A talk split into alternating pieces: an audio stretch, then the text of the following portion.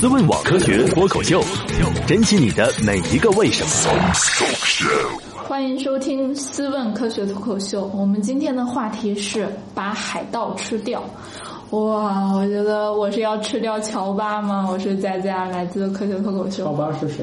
海贼王。哦，好好吧。哦，嗯，我是史军，来自科学脱口秀，来自思问网，来自玉米实验室。好吧，嗯，我们是要把加勒比海盗都吃了 吗？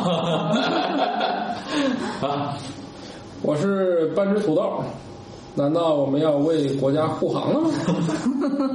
我也很你好是要去吃索马里海盗吗？对啊，顺便去非洲玩玩。啊，好，然后再去东南亚转一圈。好吧，行，好吧，好，嗯我是半只土豆，来自嗯思维网啊，那和解玉米实验室。好，好，啊，那解释一下啊，我们今天要所说的海盗，真的不是那个戴一个眼罩，然后一个胳膊换成钩子的那个啊， 就是那样的海盗，我估计他不吃你都够好了，你还吃他？不是，就跟黄油，有的黄油是植物，呃有的是对对奶油的。对对对，啊、嗯你这个海盗是植物性海盗。 呃是长出来的是吧？啊，那我们今天说那个海盗，其实就是长出来的，它的全名是海水盗啊。海水海水水盗啊，简称海盗。啊，海里面的吗？对，是用种在这个这个海边儿滩涂上啊，用海水灌溉的这么的稻子啊，它还是一种稻子，所以叫海水稻啊，也简称海盗。那这个事儿是什么时候开始的呢？是我们著名的袁隆平先生啊，就是我们的杂交水稻之父啊，中国最有名的科学家，啊，绝对是啊，而且他真的是中国，我觉得他是应该是现在还活着的中国最最有影响力的对啊科学家，他还啊。活着，最有影响力，大家都认都知道的。对对对，绝对是啊，因为我们每个人啊，应该都跟他发生过关系是。，啊而且不管政府怎么换届， 他是不换的，对永远有他。对，我们都是跟他发生过直接或者是。不只是，可能就还有些人可能是间接吧啊，有比如说多数你加都入是间接吧，你吃他种的水稻，这不属于直接联系吧？这当然是直接联系了，是吧？它的产品啊那，也不是他他家种的，那其实无所谓了。啊，没关系，你吃的基本上所有的这种水稻种子跟它几乎都有关系，因为正是它啊开创了这个杂交水稻的先河，啊、嗯就是人工杂交水稻先河。当然之前可能有一些天然杂交，那是另说啊。那我们人工杂交这个技术，就是袁隆平先生。嗯，最初发展起来的啊，这个发展起来的这个过程也特别的坎坷啊。那在他最初在做这个的事情的时候啊，在提出这个理论的时候，非常非常早啊，那是可以追溯到呃上个世纪六十年代了啊。最初这个、这个论文儿还发在那我我们我曾经工作过一个地方，科学出版社的一个杂志叫《科学通报》啊，这《科学通报》上就刊登了这个杂志。当年的《科学通报》，它跟《中国科学》啊是并列的，这两本中国顶级的科学类杂志啊。中国科学不没说了啊，到今天为止，它仍然是国内。嗯，最高的水准的这个科学类杂志，就是登论文的，登论文的啊啊，那《科学通报》呢，最初的定位呢是一个顶级的科普期刊啊，就有点类似于《Nature Science》这种这种意思啊，但是。到底是当论文还是科普？呃，是科普，它还真是科普。啊你看《Science Nature》上面它的这个它的文章的体力啊，并不是行和很多学术刊物那个体力啊啊，体力并不一样。嗯啊，那他为啥成了一个顶级的论文的感觉呢？对啊，但是大家都觉得这个人看的人多啊，被认可啊，这个逐渐就变成这样啊，就变成了一个阐述或者说发表最新研究成果的这么一个论文，对，或者说这么一个期刊了。那反观这个《科学通报》呢，很奇怪，它最初 是做科普的，对，但是后来逐渐发展成了一本学术 期刊啊，这是有一个这样的一个差别。但是《科学通报》后来呃，跟这个国家自然基金委的一个刊物合并了啊，这个就叫《自然科学进展》。然后这两个刊物合并以后，这《科学通报》现在也就也就不没有作为单独的这个学术刊物出现了。那但是在当年啊，这个刚刚创刊的时候，嗯这个刊物的影响力还是很大啊，因为它是一个科普刊嘛，是面向广大的人民群众的啊，这个意义非常的重大。那当年呢，袁隆平先生就在这上面发表了他这个阐释的这个叫什么呢？叫叫杂交水稻这个。利用雄性不育技术啊，来做杂交水稻，这篇拯救人类的论文是对，这是一篇划时代的论文啊。嗯但是当年在登出来的时候，就一页纸啊，就是很短很短的。这跟那个，我觉得特别像那个什么呀？特别像那个当年 DNA 发现的时候，双螺旋结构发现的时候啊，Watson Crick。他们发现这个 DNA 结构的时候，也是登了一小片纸，啊就是就是当年都觉得我操，这算什么事儿啊？然后就没想到，就这一小片儿半小片儿纸，结果改变了全人类啊。嗯、同样的，这个杂交水稻也是这样的一个技术啊，因为我们。简单说一下杂交水稻怎么来的啊？那之前我们都是说，这水稻啊，嗯，大家都想吃好的，都想吃高产的，是吧？那理论上来说，我们只要把这个好吃的和高产的，他们进行杂交，那必然得到一个好的后代，是吧？这个或者说有很大几率得到好代后代啊，比如说我们。这个相亲搞对象是吧，都要找帅的男生啊，这个漂亮的女生，或者说这个男生要智商稍微高一点是吧？嗯，然后女生要漂亮一点，这结合出来后代才是更优秀的啊。那这就是大家都想有这样的组合，但是在水稻身上啊，这组合就变得很困难，为什么呢？水稻是一个典型的自花授粉的植物，啊，说直白一点儿就是自己把自己就搞成了，啊，不需要别人啊，自己给自己授粉啊，生生这个种子出来啊，那意味着你插不了足啊，啊，你其他另外一颗种子插不了足，大概有百分之五的种子，嗯是异花授粉得到的啊，但是你百分之五啊，你从那里面挑到哪儿挑去啊，是吧？挑不出来。那更有意思的是，这个它几乎就避免了。完全避免了异花授粉，为什么呢？因为它的雄蕊基本上把雌蕊保护的挺好，啊，散花粉的时候，先是自己的花粉就把这个雌蕊柱头就占满了，哦这地盘儿就抢下了。你别再飘上来没用啊！我自己先把自己的地盘儿就都圈了啊，就干这事儿啊！你你都圈了，你还干什么事儿啊？这是吧？这个。这但是有一个方法啊，在植物的杂交里面，确实有一种方法叫先去除这个未成熟的雄蕊。嗯有这种方法，就比如说在豌豆的育种里面，啊，我们中学的时候都学过这遗传学，是吧？嗯遗传学里面最典型的一个一个材料就是豌豆啊，嗯什么黄圆绿皱、红花白花、高茎矮茎啊，就是要做杂交。那怎么做杂交呢？就是在这个花儿。啊哦对，豌豆也是一个特别自恋的植物，也是自己搞自己啊。哦那但是你可以在它成熟的之前，就先把那些雄蕊全摘掉啊，只把雌蕊留下来。等它成雄雌蕊成熟的时候，你再拿另一朵花的花粉去给它接，不是叫接种啊，授粉。嗯啊，它就可以产生这个杂交后代了。这是一个比较方便的过程，是吧？那有人说，那 OK，那我们知道这种事情以后，我们也把这种方法用到水稻上，那不就解决了吗？然而并不能，啊，还是哦 因为水稻的花儿不仅小，而且雄蕊特别多啊。那个，你想那一个穗子上，你你把这些雄蕊全都挑掉这，是传说中的，这是传说中的禾本科植物是吗？对， 真是一个特别恐怖的事情啊！你怎么能保证 保证把每每个穗子上它的雄蕊全部都挑掉呢？那嗯那一次我们不是拍那个一点主角去那个深圳时候见的那个人，他说是给什么石斛嗯，是啥？他说做了一年眼睛差点做瞎了。对是啊吧，对对对。也是类似这种哦，石斛的一是很明显的啊，它的花粉块儿就特别的明显。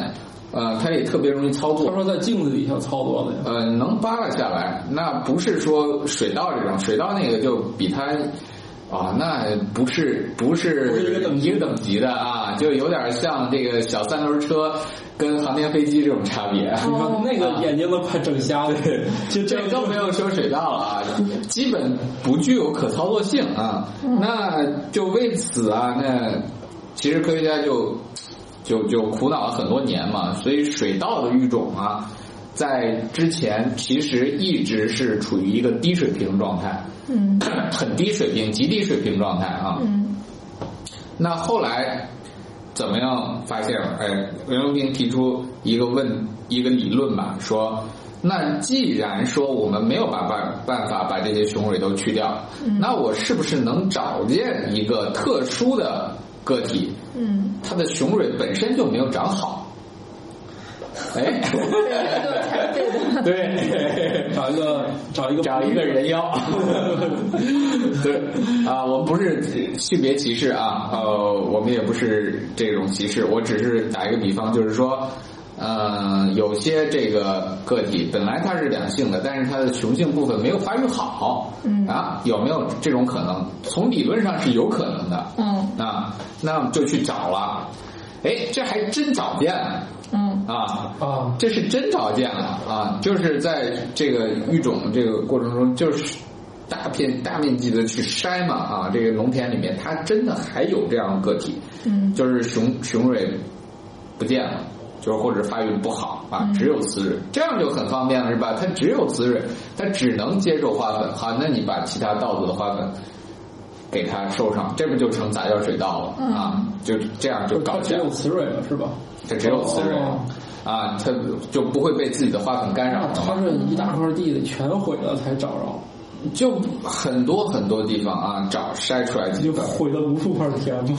那不是，那不是，那不是，那那这事都是偶然发现的哦，嗯属于偶然发现啊。这个偶然发现完了以后啊，发现完了以后，但是在这个过程中，嗯，当时时值我们国家一个特殊时期啊，到了上世纪的七十年代，嗯其实这个工作受到了很大的干扰啊，甚至就完全被砸烂了、暂停了，它育的这个苗儿都很多人都把它直接扔井里了，嗯于是这个事件实际上在中断嗯中断了啊，就完全就毁了， 就是啊前面它的性状还没稳定，就对，前面基本上就抹掉了啊。嗯那那后来就就又开始去做这件事儿，那怎么做啊？你没有材料怎么做？你再去筛吗？其实也很难筛出来那个，那都是非常非常难碰到那种情况。那就是很幸运的是，在一片儿野生稻田里面，嗯啊，就不是人工种水稻，而是野生稻，嗯严格意义上野生稻。那里面发现了，就是雄性不育的这个个体。嗯好，把这个野生稻啊，雄性不育的个体弄回来，然后跟栽培的水稻杂交，嗯一这就成了我们今天的栽培稻的祖先，那就是杂交栽培稻的祖先啊。就哦，变成了这个样子。所以当时的品系就叫野败，为什么呢？叫这是一又取野生雄性败育，简称野败、 啊，就是这是最初的这个母本啊，就是杂交稻的这个母本，嗯那就变成了今天这个样子。那我们的杂交稻也是一代一代。呃，不断的去发展是吧？那到今天为止，都有亩产上千斤的这样的稻田，哦那大家觉得这好像不是什么一个概念，但是我想告诉大家是在上个世纪啊，就是如果我们把时时间倒回到呃不用很久，三十年前吧，啊亩产大概也就是两三百斤啊，是那个报纸上面写对牧场问题，哦对对对对对对，呃你 就你就可以想象一下啊，两三百斤到一千斤，这是一个什么样子的变化，是吧？这是一个非常非常巨大的飞跃啊！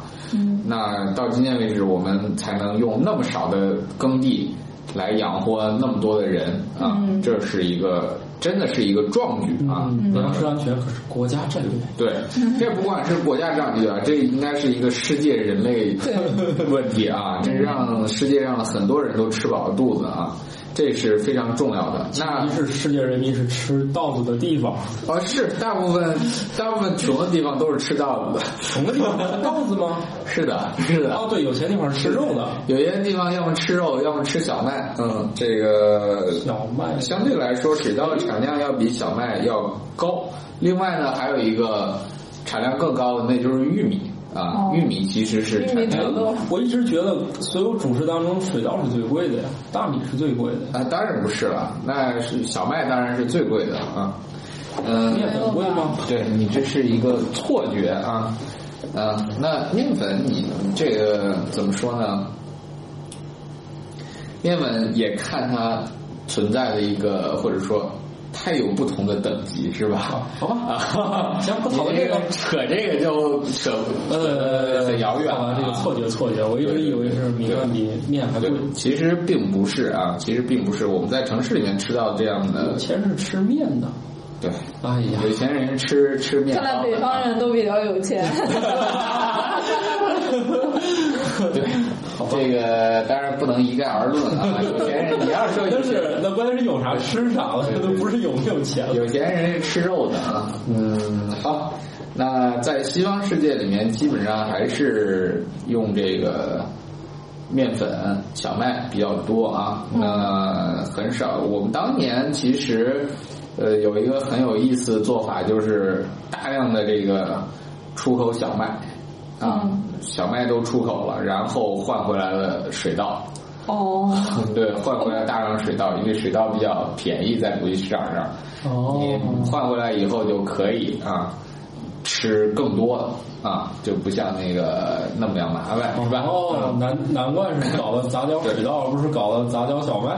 呃，那是因为是因为我们小麦的生产技术是远远要低于啊、落后于西方的啊，这个是小麦还还是要差很多的啊，因为西方的在这个层面上还是要做得更好一些啊。虽然我们也也很厉害，但是还是有一定的差距的啊。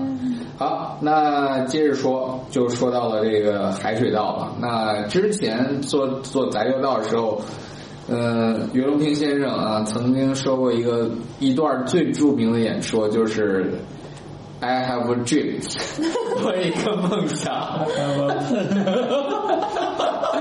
哎还海外 Apple， Apple Pen 没有，他没有 Apple Pen 啊，他想的是什么呢？他想的说，我就想有一天啊，那个那个水稻杂交水稻啊，能长得特别大，长成小树一样，然后这个它的谷穗像斗一样大啊，然后我能靠在这个稻子下面乘凉啊，呃，这是一个袁隆平先生啊，当年特别著名的一个梦想啊，这这这梦想还挺大的啊，呃那。到今天为止，这个梦想其实也在实现的路上啊。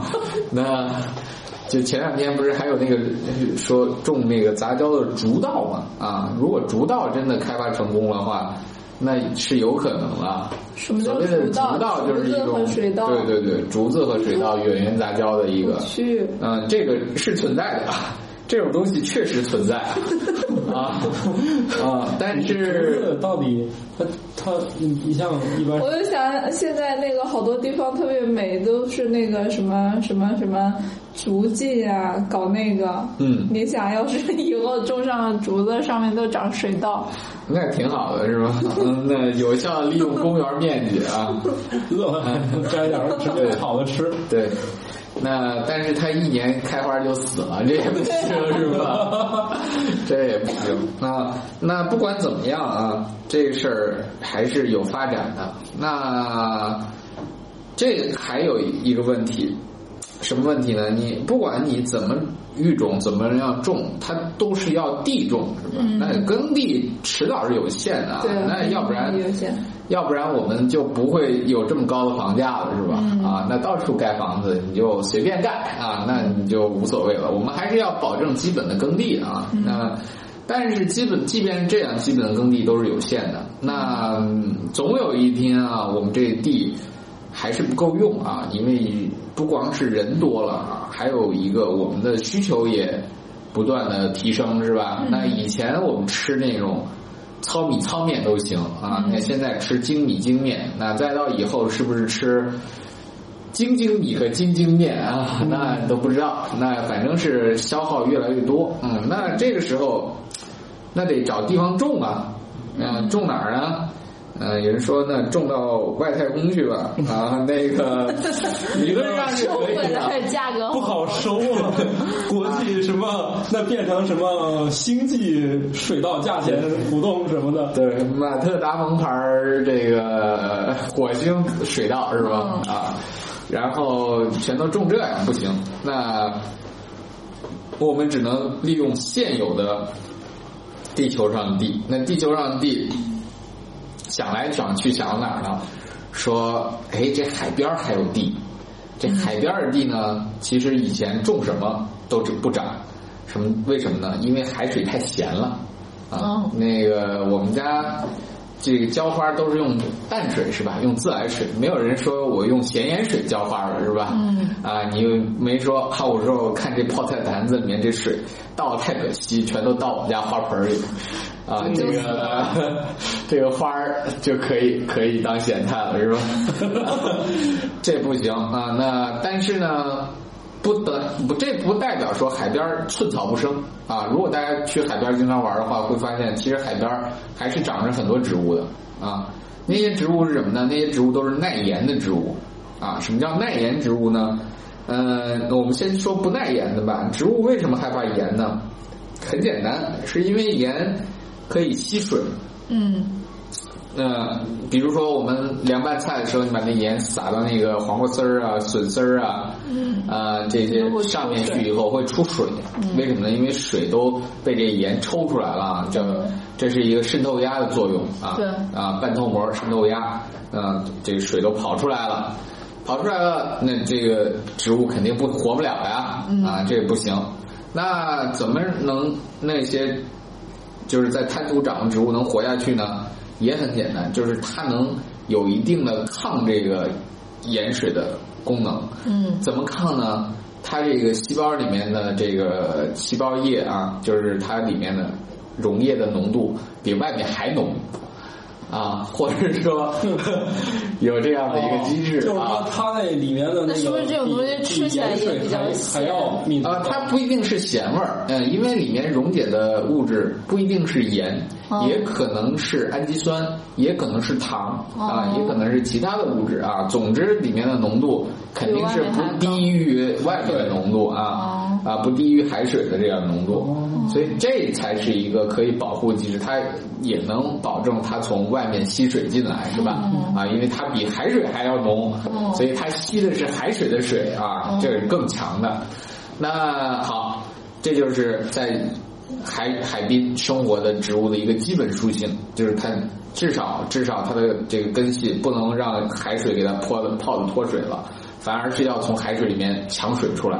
嗯那我们就去找类似的这个水稻有没有这样的嗯个体，嗯那就去找，哎，还真有找见的。这实际上是上个世纪找见的啊，又是上个世纪八十年代中期找见的嗯这个稻子，也是在在广东那地方啊，在湛江这一带找到了这么一个一一一一颗稻子吧啊，这一颗 又是一颗啊啊，，在哪儿没听见？湛江湛江啊，广东湛江广啊东湛江啊，找咱见们这记么得一是颗海。南呢，不是，这是在广东。好吧然后海南是一个很好的育育种的地方啊，因为一年三熟啊，但是它没没有不不在那边发现很多东西啊。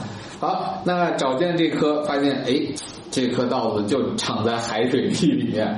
然后长得还挺好，于是就在上面收，把这个种子都收回来，收回来就然后一代一代选育。但是这个事情并不是袁隆平先生做的啊，是另外的科学家做的这样的事情，就一代一代选育啊，选育说这个还比较好的。就是还能吃得下去的，又能耐海水稻的，那耐海水咸度的这么样一种水稻啊。于是到了今天呢，啊，这个跟杂交水稻技术再结合以后，啊，就看能不能把这个东西推广到我们的这个海滨滩涂啊，哦不用浇淡水了啊，你全都浇那个海水啊。不用教了，听起来对，但是你也不能种在潮汐带上，是吧？啊，对对对冲走了你种在潮汐带上， 你你那稻子怎么长，是吧？ 啊，你这每天都还上水下水，然后泡起来又下 去，哇，那要是开发出这种水稻，那可真强了啊！ 啊，那是真强。 感觉培育了一个入侵物种。对，那那受不了，那用不了多长时间，那个世界上所有的海岸都被霸占了。主要是我们为了保卫领土，不能让水稻再长了。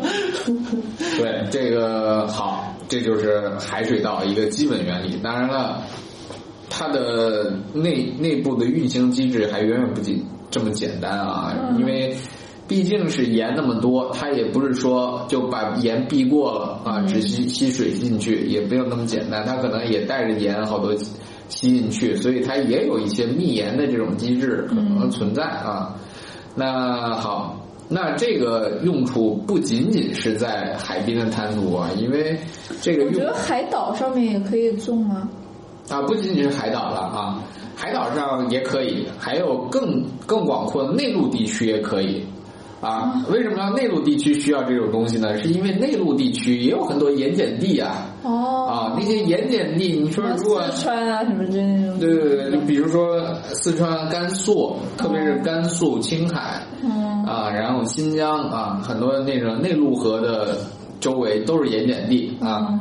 这些地方如果我们把它种上这个海水稻子的话，也可以长得很好嗯啊。那这就是一个解决这些盐碱地用途的一个好的方法啊，因为到现在为止，我们没有什么解决盐碱地的好方法。嗯啊，所谓的盐碱地就是这里面盐太多了嘛，啊，嗯，种什么什么都不活啊，因为你想都，谁种花儿的时候往这个花盆里面拌点咸盐 是吧？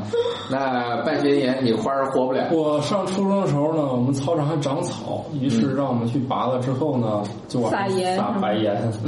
好吧，好吧， 够狠，按我的理解呢，应该是盐啊，除草剂，够呃狠。天然除以草剂前。可能不是除草剂吧，反正我们见不是，我是说的天然除我草剂就嘛。就后工业来盐他们操场应该是撒大量那种一看就像白盐的东西，然后他们把地给翻一翻，然后再弄平啊然后就不长了是吧不长了呀啊对。然后以后就算再被派去拔，也没几根儿了，反正对，他就这个是草太不咸多了了，，对，啊太咸了啊！直接把操场改良成盐碱地了 我，从好地改良成盐碱地 了。人家人家都是研究怎么样把盐碱地改成好地嗯 啊，这个这个也挺狠啊，把事情 做坏是很容易的。对对对对对，你要想把盐碱地改成好地，那可难了啊哦。 那为什么呢？是因为你你没有办法说我们把这个土洗洗是吧？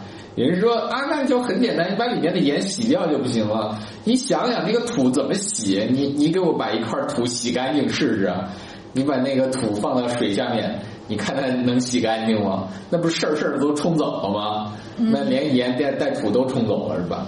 那唯一一个解决的办法就是利用水，就是不停的去吸浇水吗？就是喷灌，不停的喷灌，喷灌，就是喷灌以后啊，还不能用大水啊，用大水不管用。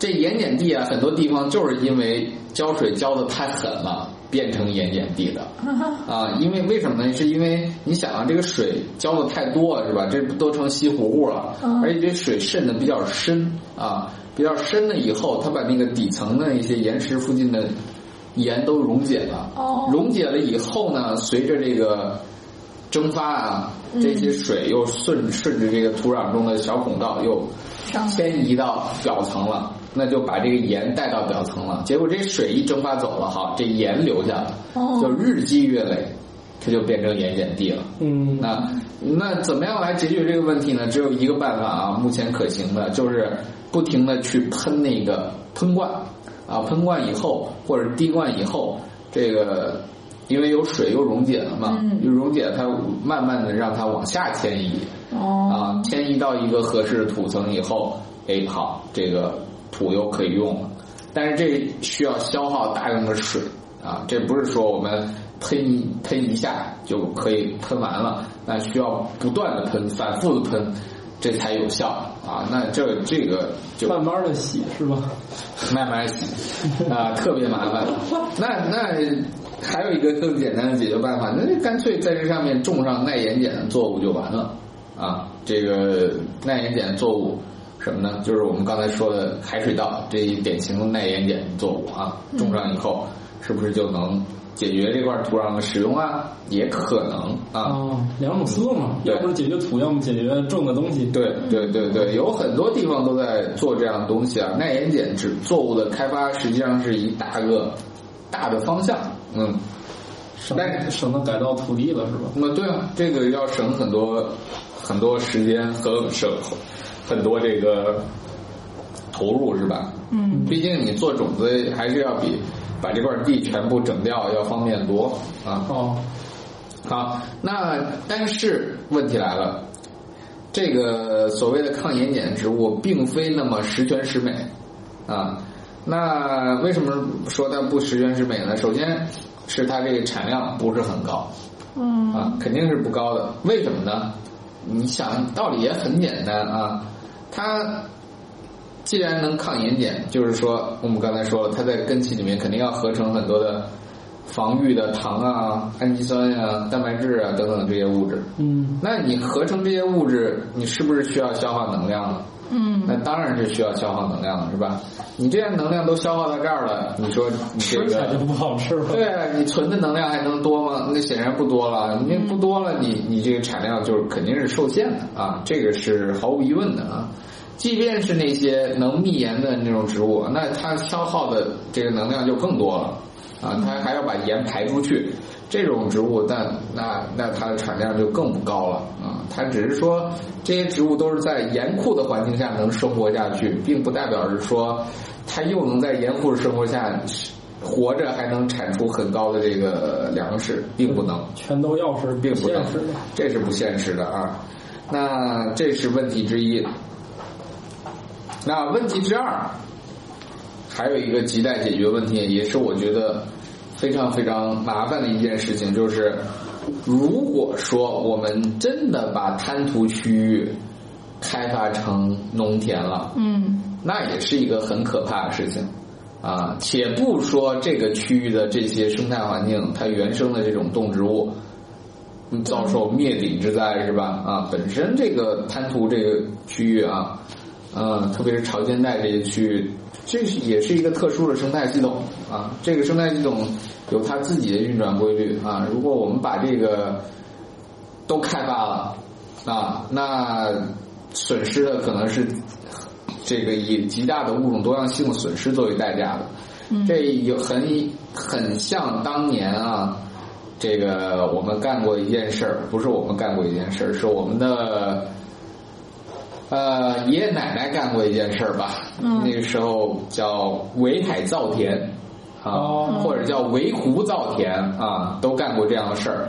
其实后来发现这些造出来的田也都不能用啊，嗯， 真的不能用而。且还有破坏，而且就把原来生境都破坏了。一个最典型的一个维护造田的一个例子是哪儿呢？就是昆明在滇池的海埂啊，呃，嗯曾经一个叫呃，现在就是就是现在没有没有用嘛，种不上地嘛，于是后来被开发成了这个叫红塔训练基地。哦啊， 这个地方大家明白吧？ 哦，于是你想训练出了一支成绩特别稳定的球 队，对，你说这种地方连连这种球队都训练不出来，你足错见了，啊。错了，是他们又找到一个理由证明他们为什么不 行。好吧，好吧，好，这支球队又有了新的理由，这个是重要解说词，回头卖 给卖给某大型媒体。呃，对，好，就是在关键时刻留给什么什么队的时间不多了，原因就是他们在一个那样的地方训 练，他们的训练环境亟待改善。呃，所以啊，所以这个事情本身，滇池是一个特别好的一个内陆湖啊，生态系统特别的典型和完整啊，嗯但是就因为那个时候的一次这种毁灭性的开发，嗯，基本上这个湖的生态系统就毁了啊。特别是这个内湖的这个，就是靠近昆明的内湖的这块儿，就是我们刚才说的这个红塔训练基地这个周围这个地方，基本上就就全毁了啊，基本上底栖的这些生态系统就完蛋了啊。那这还是一个小事儿啊，是吧？那如果说我们把 我们海岸线上能填的滩涂全都改成稻田呢， 那那，哎呀，这个想起来也挺可怕的。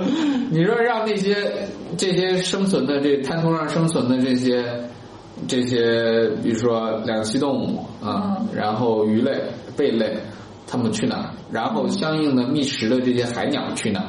然后这些相相应的其他的这种动物去哪儿？嗯啊，这都是非常大的问题啊。最后就是寂静的自然，吵闹的人类。嗯，对，这是特别的嘲讽啊。那再往深的一部分说，就是你你种在这儿，你不可能说我就不施肥了，是吧？嗯啊，你既然让我去种，好，那我这不是公益性的种植，那我您得施肥啊，啥 撒啥农药啊，对啊，这肯定是得得做的啊。那因为我我我凭什么有有机种植啊？那你有机种植好，那那你贵了买我也可以。哦那谁会为了说我就为了吃点海水味儿，我花高价买？嗯我估计是不会的啊所以。你看，还是我说的，种有机的，他肯定得选点好的嘛，对对不对？谁能在这种地方种一个口感又不好，最后还贵，谁买单啊？对啊，所以这个时候带来的问题就是化肥啊、农药啊这些的向海里面的排放。嗯哦，这个你想想，导致的结果，也就是我们今天正在担心的各种海藻的爆发嗯啊，这是很可怕的。对福音化化已经很严重了因为一个是富营养化，一个就是其实它也能直接杀死很多东西吧。啊，对，那就杀死一批，然后又养活了一批，就是本来是需要更高级掠食者去吃的，结果又没天敌了。嗯然后底层的就爆发的太快，然后顶级掠食者就慢慢的没了，是吧？对各个层面都会受到影响啊，特别是会爆发像赤潮这样的问题。嗯啊，那你基本上如果一旦持续的爆发赤潮，那你还别说去捕鱼了，连你这个网箱养的都养不活啊，那全都是这种一个污染的环境。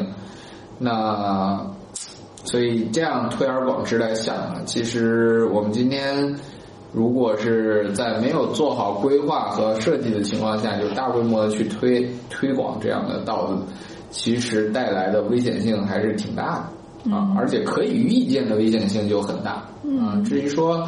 有什么收益吗？我觉得收益肯定是有点儿啊，但是性价比太低了，对，很可能就是得不偿失了。还是开发主导吧，拓展一下公园。对呀、所以对这让我感觉，如果现在大家这个还这个有机会的话，还是去看看世界上的野生动物 吧，说不定等再长一大起长长大一代起来之后，只能在电视里看了，是吧？对，那电视那个时候都没了是吧？那可能就是一个小小的各种设备看。啊 Pad 呀。但不管怎样吧，我觉得最后就只有一些影像资料，是吧？对现在至少跟随思路网去非洲还能看看动物，对，以后我们可能也不组织了，因为没有了，对对，很可能会没有了啊。嗯，这是真的。嗯，所以呢，大家可以想见，就是任何这种技术啊，看起来都很美好，但是它背后所隐藏的危险，其实都是存在的啊，嗯风险都是存在的。那完全取决于我们怎么样来规避这些风险，嗯怎么样去把它用在合适的地方。比如说刚才说的盐碱地的种植，我觉得这就挺适合海水稻，是吧？嗯，你把那内陆的盐碱地都种上，那不挺好吗？但是也还有同样的问题，那地方如果是影响了当地的这种，也是生态系统低压水。嗯总之啊，最靠谱的一个解决办法啊，还是大家就认真的啊，从身边做起，节约粮食啊。嗯你吃不了的饭，你别盛那么多、嗯啊。这个喝不了汤啊，你也别打那么多。嗯，能省一点儿省一点儿，你哪怕一天节省十粒米呢，也对整个世界的粮食安全也做出了突出贡献啊。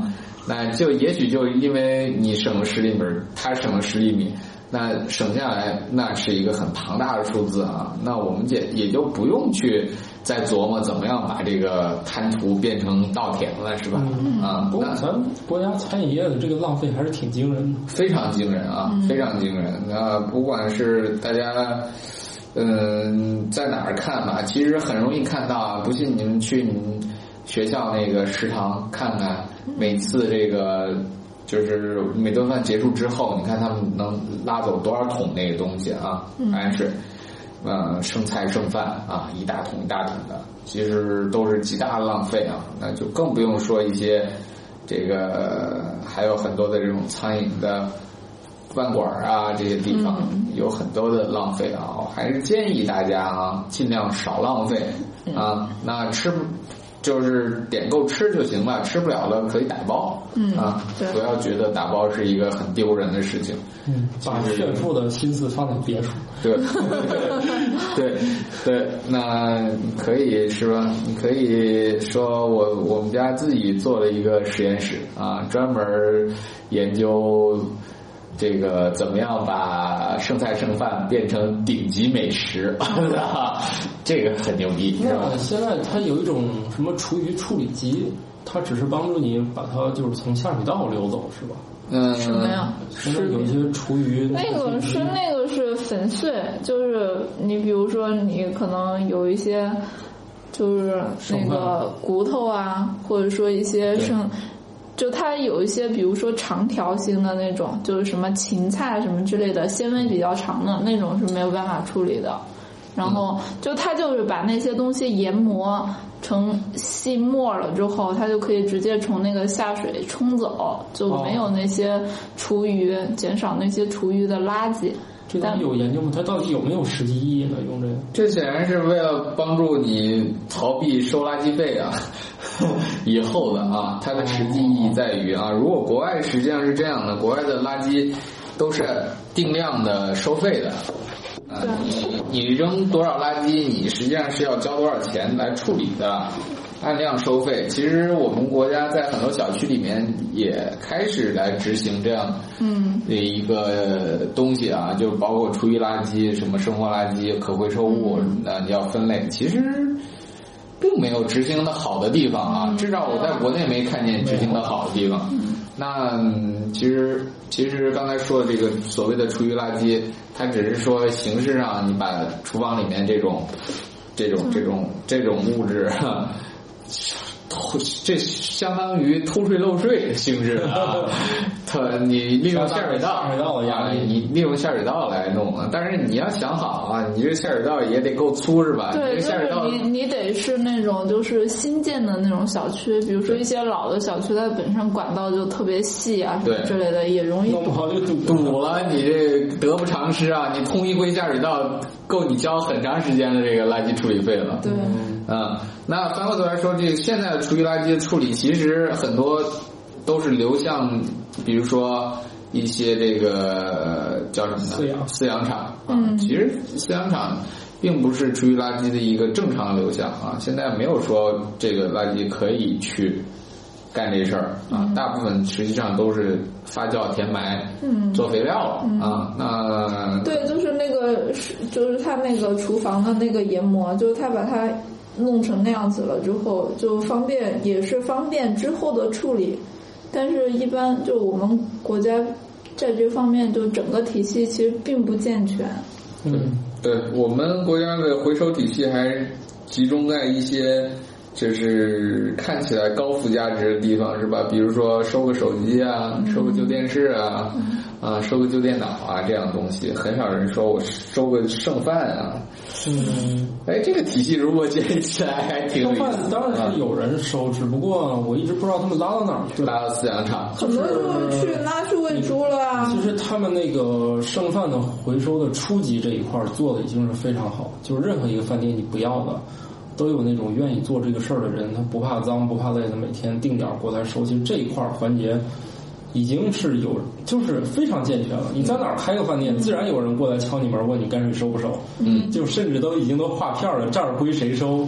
其实它已经像那个垃圾一样，是有固定人在做。对，这个是有的啊。嗯但是说完之后去哪儿都一直没弄明白。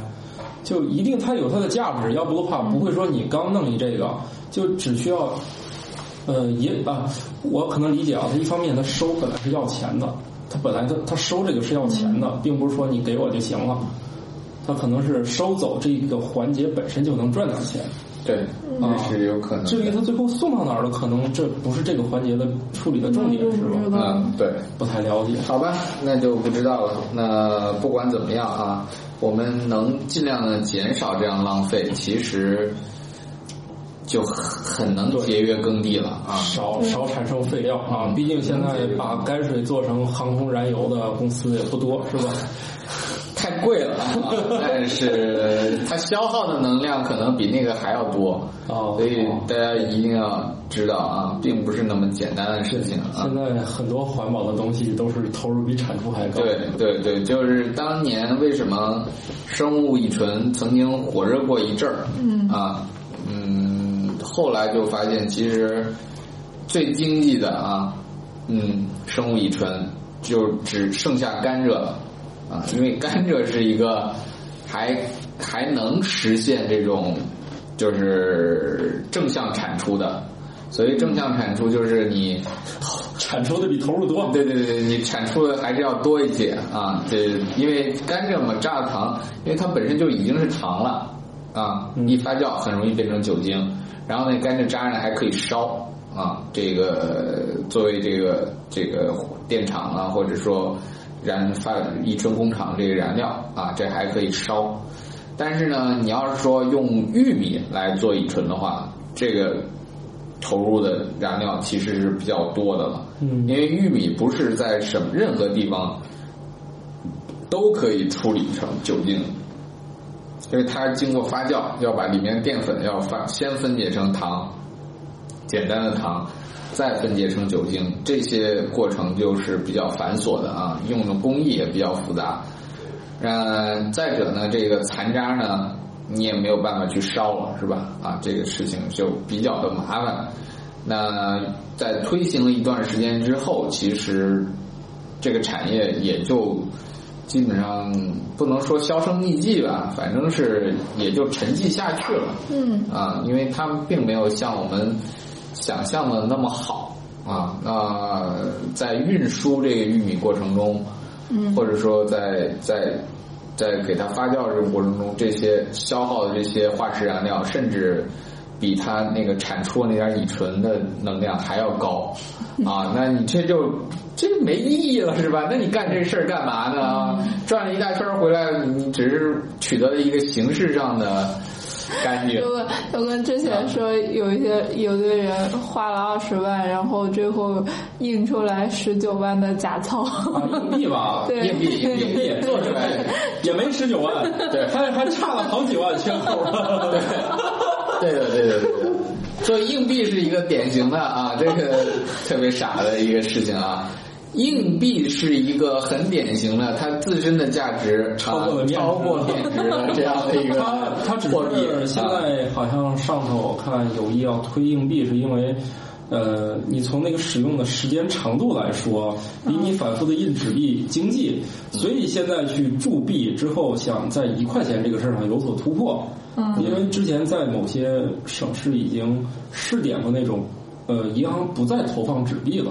嗯，就是呃纸币只回收不投放，然后只放硬币，哎，觉得还可以，所以现在可能要加大力度说，对在更多的地方推广只投硬币不投纸 币。对，但是你千万别去造那个不划算，那一块钱啊，这 不行，那你你还不如成把本比面值其实是高的。如果你的分拣实力太强了的话，那你还不如把那一块钱硬币都兑出来，然后把它分解开，你卖卖那个原材料，那个可能会是一个事儿啊。当然，但是要注意，毁坏人民币那可是要判刑的，那是重罪啊。 有些的国家嗯是允许你可以把钱扔到某种游戏机里面，然后给你压成一种纪念。嗯、其实香港就可以把港币扔到那个一个呃什么。主题游乐园的那个小机器里面，然后他会给你压一个这个主题乐园的一个东西，但是在咱咱这是不允许的，因为对咱那个是不准毁坏的。对对对，冥啊币是有有保护的法律的啊！你要这样做的话，那就是严重违法了啊！好吧对，而且定罪还定的还挺高的，对这种，嗯，所以千万不要干这种傻事儿。另外啊，啊其实就是中国应该是世界上回收这种电子产品原件儿回收的相当好一个国家，但是很惨的、很不幸的现实是，极其污染环境。你想，你要把那东西都分开，嗯，要非极其的污染环境。就是虽然中国的南方的市场能做到从那个手机那板上能把所有的元件儿按那个标称的那个值全部分解开，嗯重新再利用，但是实际上就是极其毁坏环境。啊，对，没什么特别的话，最好你看人家发达国家也不做这事儿是吧？就是咱能节省的，不要到回收那一步再做。嗯，好，啊好，好，就是这么多啊、所以大家还是不要寄希望于某些啊、神奇的作物。对，啊然后吃海盗估计也不好吃，是吧嗯，从自己吃过吗？没试过，肯定不好吃。也不好吃。嗯，肯定不想好吃。想那那那个一般的正经的地都越种越难吃了，好不可能在这个地上弄出一个美味的品种。嗯，那也难说啊。那我们也希望袁隆平先生这个梦想能结出来好的果实啊。那继续拯救人类，对，祝他老爷子成功。嗯好，啊，啊一定要成功啊啊！，拜拜。拜拜拜拜。思问网科学脱口秀已在各大主流音频平台上线，每周二上午六点准时更新。可在微博和微信公众号搜索“科学脱口秀”与我们留言互动，也可以加入我们的 QQ 群幺三六六幺零幺八三。在 Podcast 上的评论盖楼每新增五百条，会放出某主播或嘉宾特别节目，期待你们的努力。干巴爹！如果想确保留言被念到，可打赏任意金额到我们支付宝账号“科学脱口秀全拼 ”at gmail.com。如果你想和主播们前往地球上最生机勃勃的地方一起旅行，请在微信公众平台账号搜索“思问网”三个字并关注。我们致力于打造一个科学自然爱好者的乐园，带领更多人用科学的目光感受自然的美妙。思问网，珍惜你的每一个为什么。